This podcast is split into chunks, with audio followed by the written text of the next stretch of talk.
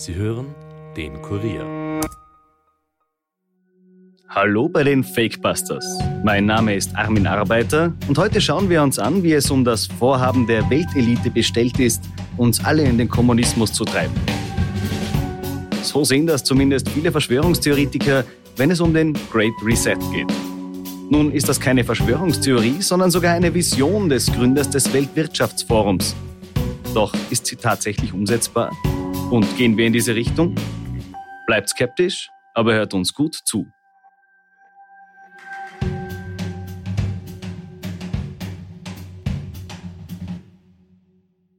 Sie tun ja so, als wäre das etwas Heimliches. Die mhm. sind ja in den Vordergrund getreten. Der Herr Klaus Schwab als Präsident ja, des Weltwirtschaftsforums ist ja in den Vordergrund mhm. getreten. Mhm. Die machen das ja gar nicht mehr heimlich. Die haben ja das Visier längst aufgeklappt. Mhm. Der schreibt ja auch Bücher, was er sich vorstellt und wünscht. Sie brauchen es nur lesen. Das ist keine Theorie, das ist Realität.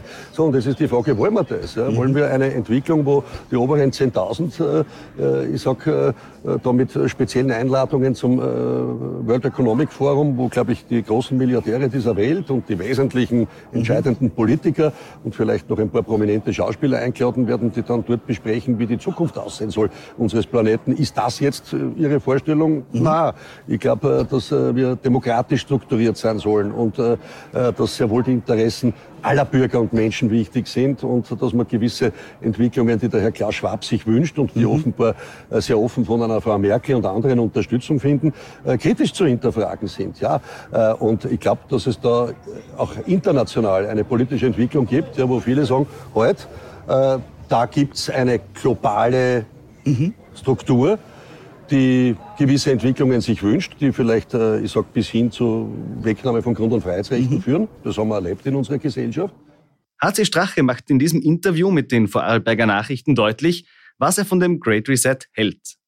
Über dieses Thema haben wir bereits vor einem Jahr gesprochen. Aber es lohnt sich, auf aktuelle Themen öfter sein Auge zu werfen. Vor allem, wenn der Plan des Gründers des Weltwirtschaftsforums, Klaus Schwab, ja tatsächlich öffentlich zugänglich ist. In seinem Buch Covid-19, der große Umbruch, schreibt er etwa, jetzt, da die wirtschaftlichen Notmaßnahmen zur Bekämpfung der Pandemie in Kraft getreten sind, kann die Gelegenheit genutzt werden, um institutionelle Veränderungen in die Wege zu leiten und politische Entscheidungen zu treffen, die die Volkswirtschaften auf einen neuen Weg in eine gerechtere, grünere Zukunft führen. Das Buch beschreibt, wieso es nach der Pandemie eine neue Ordnung geben müsse. Die Weltwirtschaft müsse grüner und sozialer werden, die Autoren plädieren für eine Verschmelzung von Kapitalismus und Sozialismus, was zu mehr Gerechtigkeit in der Welt führen solle. Man erwartet, dass es nach Covid zu einer Umverteilung von oben nach unten kommt. Von den Reichen zu den Armen, vom Kapital zur Arbeit, wie es in dem Buch steht. Aber hören wir einmal, was er im September 2020 dazu gesagt hat.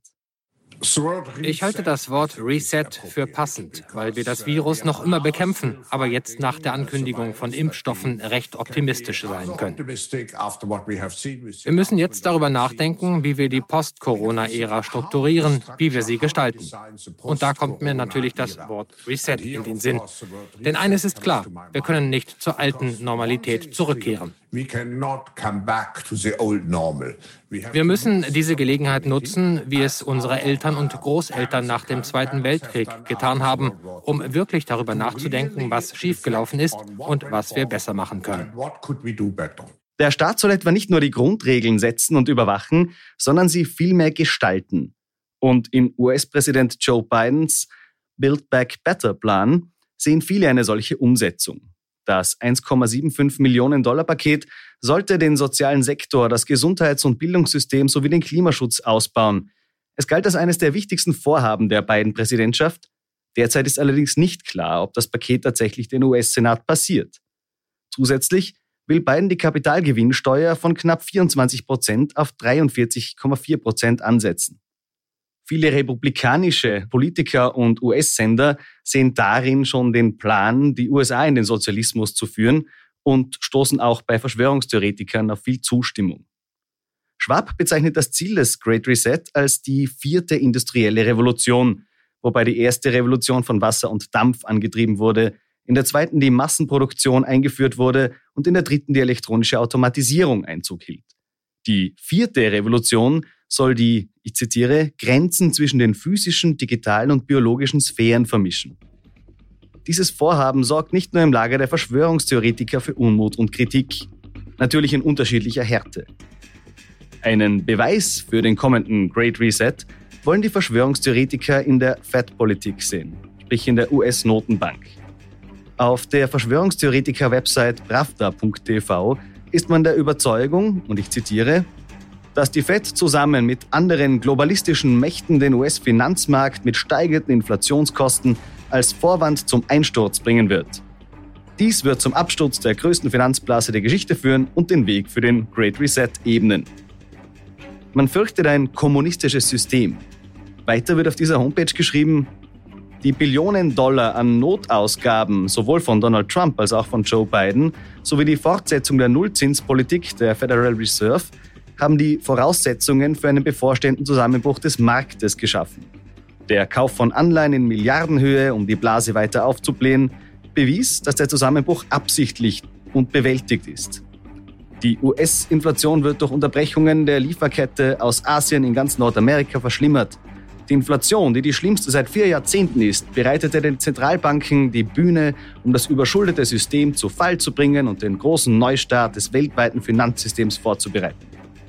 Die Volkswirtschaften der großen Industrienationen werden sich durch den Green New Deal in der Europäischen Union und den USA selbst zerstören. Der Zusammenbruch des Dollarsystems wird den größten Teil der Welt aufgrund seiner Schuldenbildung zum Einsturz bringen. Naja, nun sehen wir ja, dass die Inflation steigt und die Lage alles andere als rosig ist. Aber ist das schon das Vorspiel zum Great Reset? Und vor allem will ja die US-Notenbank den Leitzins heuer anheben. Doch was bedeutet das genau? Dazu begrüße ich meinen geschätzten Kollegen und Wirtschaftsexperten Robert Kledorfer. Servus, Robert. Hallo. Robert, seit Ausbruch der Pandemie werden von Seiten der Politik sehr großzügige Pakete geschnürt. Haben sie sich bewährt und lässt das schon auf einen Great Reset schließen? Bewährt haben sie sich auf alle Fälle. Man sieht es ja aktuell bei den Pleiten zum Beispiel, es gibt deutlich weniger.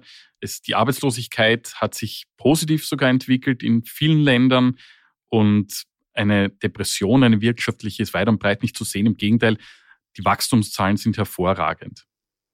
Bis auf Großbritannien sind die Leitzinse in den USA und Europa vorerst niedrig geblieben. Kannst du mir erklären, was es mit der Leitzinspolitik auf sich hat?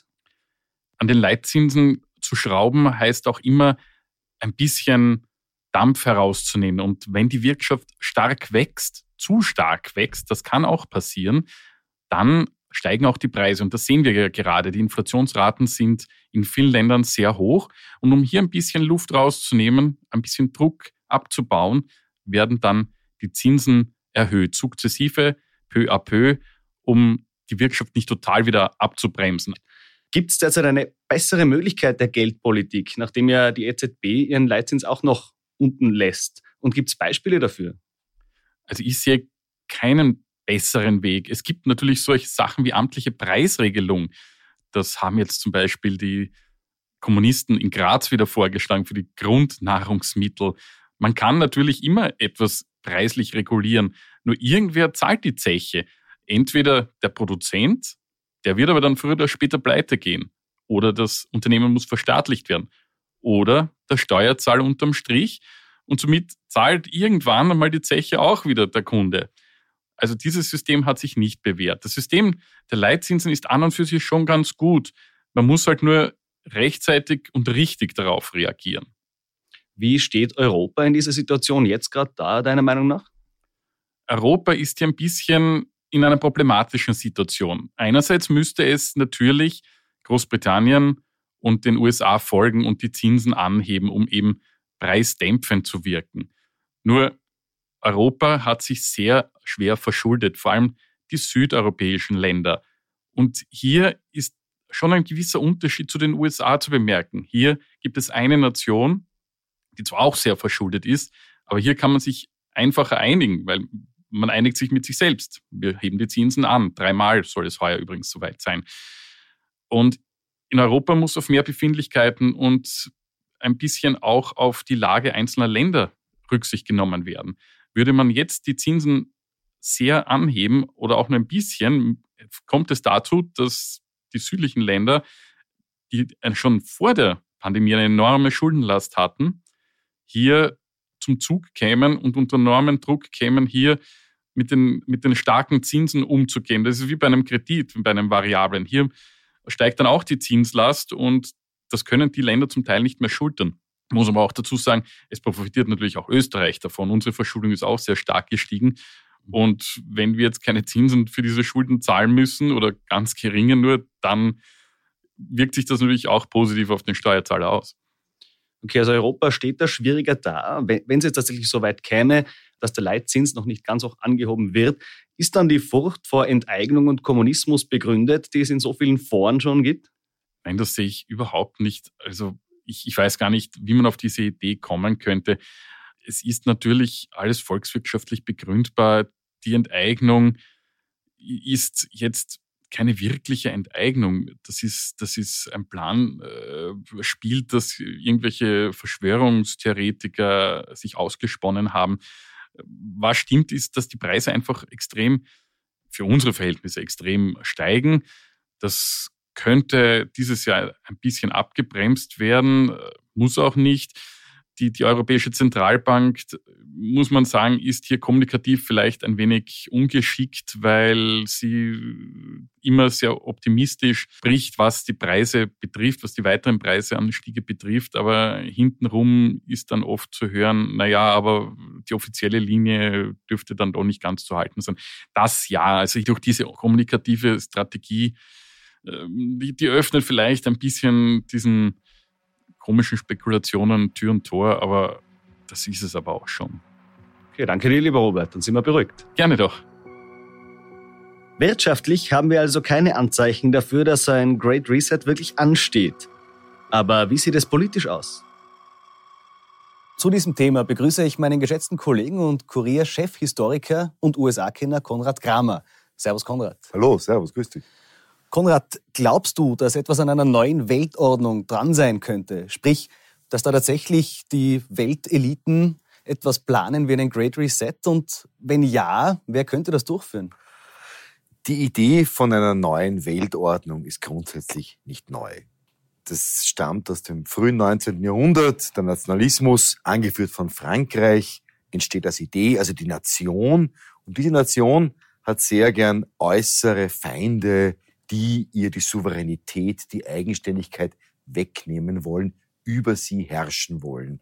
Und das beste Motiv dafür liefert dazu gleich der Wiener Kongress Anfang des 19. Jahrhunderts, wo also die Fürsten Europas zusammenkommen, um gemeinsam den Plan Europas völlig willkürlich neu zu zeichnen. Und das ist quasi der Anfang dieser Idee, ah, da gibt es welche über uns, die tun sich zusammen, die setzen sich irgendwo im Geheimen an einen Tisch und entscheiden über unser Schicksal. Und von da an ist diese Idee der neuen Weltordnung eigentlich geboren. Und wenn wir uns das 19. Jahrhundert anschauen, dann kommt sehr rasch, natürlich mit dem Antisemitismus gemeinsam, die Idee von der jüdischen Weltverschwörung, dann natürlich die Idee von der kapitalistischen Weltverschwörung, oft auch gemeinsam die jüdisch-kapitalistische Weltverschwörung.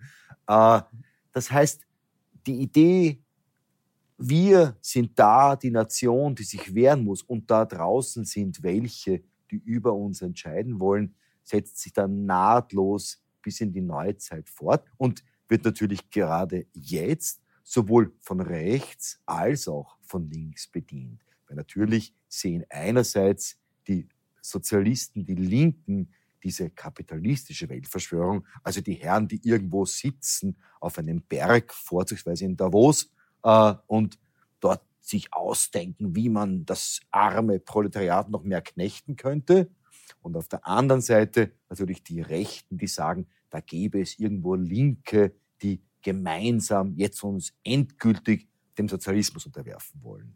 Warum ist da Corona so ein, so ein Knackpunkt? Warum bietet sich Corona so unglaublich gut dafür an, dass der Great Reset gemacht werden sollte? Ich meine, Great Reset ist jetzt keine, keine Erfindung von irgendwelchen Verschwörungstheoretikern auf Telegram-Gruppen, sondern tatsächlich auch das Buch vom Davos-Gründer Klaus Schwab. Also eins muss man festhalten. Corona wird in der westlichen Welt die Regeln neu schreiben. Es tut es bereits.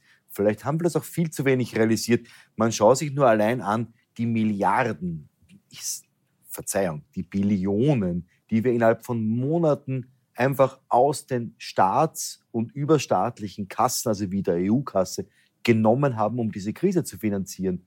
Äh, und zwar unter Bruch sämtlicher Regeln.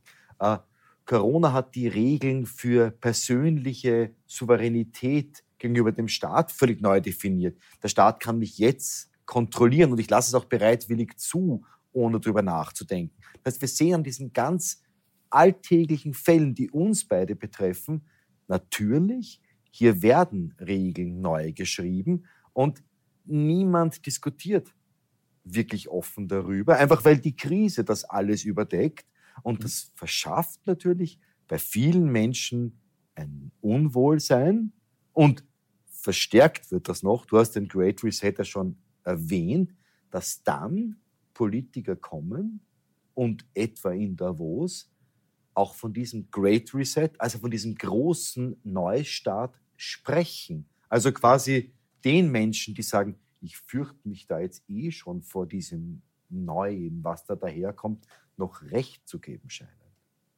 Bist du dann der Meinung, dass tatsächlich dieser Sozialismus oder Kommunismus, von dem manche Verschwörungstheoretiker fabulieren, eintreten wird durch Corona? Das war jetzt doch eine sehr drastische Analyse deinerseits. Hm.